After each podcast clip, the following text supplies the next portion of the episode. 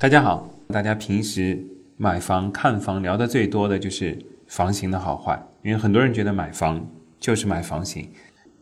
什么是好的房型？那兔博士其实是有发言权的，我是正式的这个建筑专业出身，所以我来跟大家讲讲好房型是什么。好房型的第一条，阳光一定要足够多。那这条其实听上去很普通啊，但实际上大家操作当中。我跟大家拆几个点，大家就明白了。挑到这样好房型的人并不多。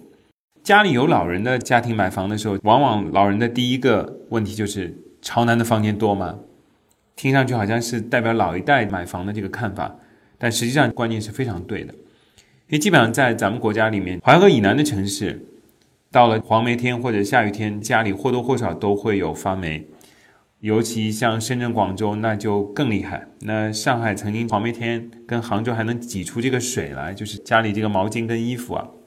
所以阳光多本身就能够抵消一些雨水多然后容易长霉的这个问题。所以阳光多对第一个南方，尤其是淮河以南的绝大多数中国城市都是有价值的。那第二点，阳光多其实家里的耗能会节省很多。这个是非常实际的，因为我在家里是有装这个地暖，家里其实费用最贵的就是采暖费。如果你是开空调，或者是你用地暖，那每个月大概都是一两千块钱跑不掉。那整个冬天差不多三个月到四个半月左右，所以采暖费是最贵的一笔跟房子相关的硬件的这个日常开销吧，就每年都要付。但如果你的这个房型阳光充足呢，其实你白天根本就不用开地暖或者是空调。当然，地暖它是一直开，但它的这个耗能本身会减少，因为地暖它是根据温控来做的。大家说我看房，我怎么看得出房子的这个阳光量怎么样呢？看房一定要花功夫。其实看房最好的时间，其实很多老法师都讲过，我觉得大家可能真的买的时候就会忽略。那几百万的事情，大家还是要该花的功夫一定要花到。一个看房最佳时间就是早上七点。还有一个就是晚上六点，那在中国绝大多数城市啊，那这两个时间点，如果你都能看到太阳，当然这个其实大家会说这是反的，一东一西，对，所以就能看出你的房间到底是朝不朝南，或者是东南或者西南。那你这样的房间，绝大多数房间就能照到太阳。这两个时间都有太阳的话，证明就是你的阳光量或者是你的楼间距啊，就两栋楼之间间距是 OK 的。否则的话，大家要注意，可能就是阳光进光量会不足，或者就是遮挡的非常严重。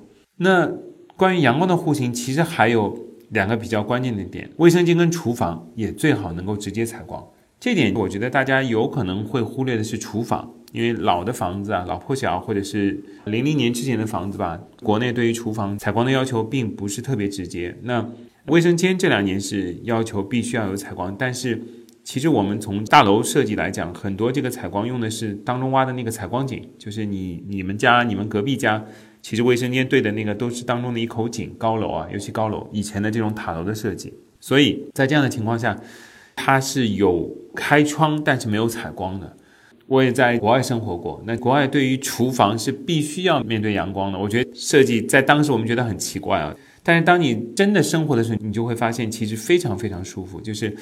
当家里人在做菜，或者你自己在做菜，然后吃饭的时候，那个阳光洒进来，无论是早上的阳光还是晚上的阳光，都非常非常舒服。因为聚会或者大家在一起最多的时候，也就是吃饭的时候，也因此厨房或者餐厅有阳光非常重要。那卫生间呢，就更明显了。当你有阳光的话，完全不用担心潮湿的问题。即便在上海，因为我正好的房子两个卫生间，一个是有阳光的，朝南的，居然。一个是只是有这个采光的，那明显就是朝南的那个卫生间，它的这个异味啊，就味道还有潮湿情况呢，就非常好。所以，我们有的时候老祖宗的这个风水有很多很多的道理，其中这些其实在老祖宗的风水里都直接提到过，厨房跟卫生间要露出这个阳面，这些大家如果看过相对风水的书，应该都能看到。那阳光户型其实它有一个很简单的一判断，就是。一个房子的这个面宽跟它的进深，面宽就是啊，我们一般的朝南面吧。我们讲一般的户型啊，不是的，我们深广可能香港那可能不一定是朝南面，朝东南或者朝西南，对，甚至有纯朝北的老的房型，还有纯朝北的。我们就是讲它的这个开窗的这一面，跟不开窗的走廊啊，或者家里垂直的部分，因为一般房型是一个长方或者是就是方形的嘛，所以有一面是。开窗面有一面就是进深面，我们叫叫做面宽跟进深。那面宽大于进深的房子，原则上大家可以考虑的时候偏后，或者我本人是不选的，因为导致这种户型本身其实设计起来相对来讲当中有一块就很难用，因为太深了。大家看到这个开发商的房型图上会放一个桌子啊，或者放一个柜子啊，但实际上你到真的房间里去，发现根本没办法用。另外一个就是这样的房型的阳光一定不好，因为太深了。所以基本上大家选进深跟面宽差不多的这个房型，甚至我挑选的房子就是面宽远远大于进深。按照现在来讲，节能可能不好，因为这种房型它南北通透，这个风很大，然后其实温度保留的也不是那么长，就是节能嘛。但是人住着舒服啊！现在有很多新出来的，比如说一一八一九年，我看到很多这个面积很小，但是面宽很大的这个户型出来，新房啊，这种户型样样板房一做出来，立即抢光。所以也就是告诉大家面宽的重要性。那以上就是我们讲说好房型的第一条，一定要有足够多的阳光照到家里，这才是好的房型。我们来到了这个阳台，阳台越大越好，越没遮挡越好。那很多人其实不知道阳台怎么算大，怎么算小。我们其实这样说吧，就是因为刚才说过，能够开窗的面叫面宽。那在国内目前的这种大楼的这种设计，面宽其实是基本上固定几个模数的。那这个等一下会讲。所以如果你要阳台大，那大就大在这个深度上面，面积等于长乘以宽嘛。那长在这个房型里面就阳台的这个面宽，那宽就是阳台的深度。那怎么样的深度算大呢？那我们一般建筑标准的话，南阳台就是主阳台的话，一般一米二以上。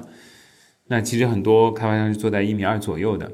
如果能做到一米八，其实就是非常非常大了。那怎么知道一米二、一米八呢？因为有的时候大家说那个去看房的时候带把尺，是带把尺，但是因为你这样会有点显得斤斤计较，而且实际上因为它可能堆了东西，你是量不精确的。那我建议大家可以用走路的方式。男生一般每一步大概是七十左右，然后女生大概是六十到五十五左右，所以男生两步半差不多就是一米八，女生大概是三步到三步半就是一米八。那你就在阳台上这样走一下，你就能感受到这个深度了。为什么阳台如果大的话，相对就是好房型呢？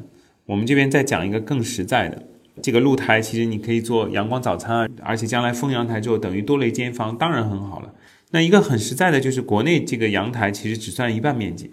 那也就是说，如果你的这个房子阳台越大的话，等于你少算的那一半面积就越多，其实你就越划算。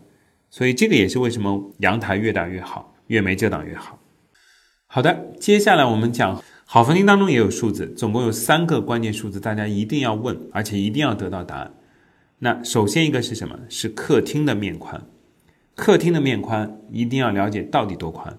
那我可以跟大家基本说一下，现在如果你在买房，尽量不要买四米二以下面宽的这个客厅的户型，那就相对来讲应该是九零年代的产品了。因为我们到零零年以后，几乎所有的开发商的面宽都要大于三米九跟四米二了。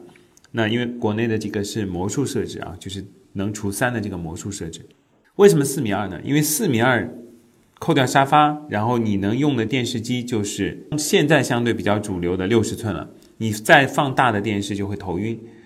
那所以其实如果你小于四米二，那等于你都买不到主流电视，你得去挑那种小电视，就五十五寸的这些，反而现在都买不到了。所以这也从另外一个角度来看，你就知道其实大家大部分客厅都是已经到四米二级以上了。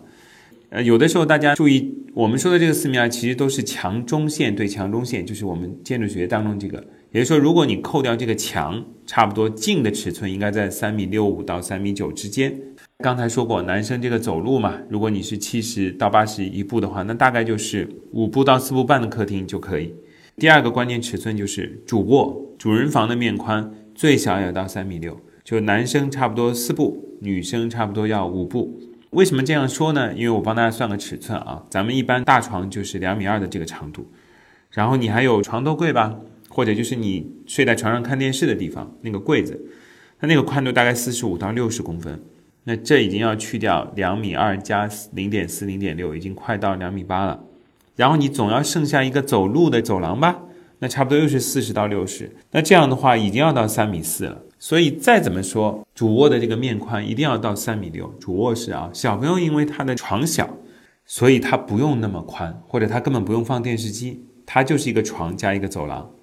所以这点大家要特别注意。那有的时候有些样板房那个床是短的，我们这边做业内，我跟大家报个料，确实有这样的样板房的这个床，实际只有一米九甚至两米，那这个大家就要特别小心了。你在样板房里看的很好，然后你到市场当中买不到这个床，对。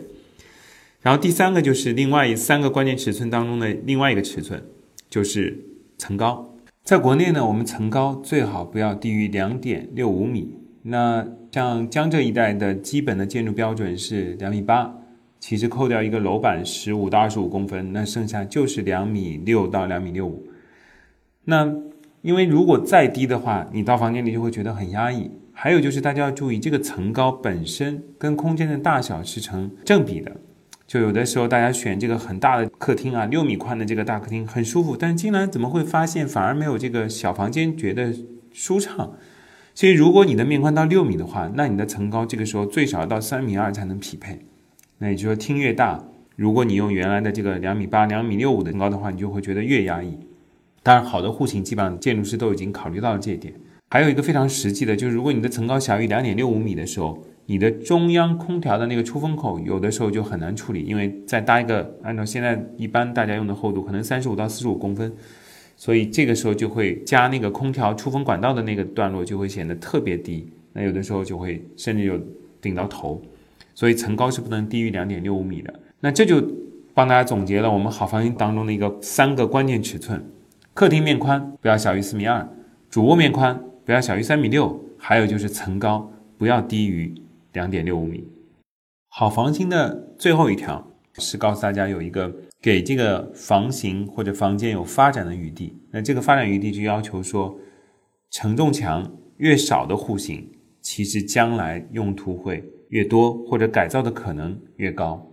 因为我们现在大家买房的时候，往往是因为结婚嘛，或者是因为生小朋友，但是生一个小朋友会生两个小朋友，那还有就将来小朋友大了，房间又回到了这个人少的。使用状态，所以一个家庭从两人世界到三口之家到幸福家庭有两个小宝宝，对房间的要求是不一样的。那就要求，其实我们会隔个三五年就会差不多要调整一次房子，或者调整一次某个空间的局部空间的装修。那这样的需求配套的房子或者我们叫住宅的结构是框架结构是最好的。但是呢，这框架结构的住宅非常非常少，大家看到的办公楼其实就是框架结构。那框架结构做住宅最有名的就是咱们北京潘石屹潘总的成名作 SOHO。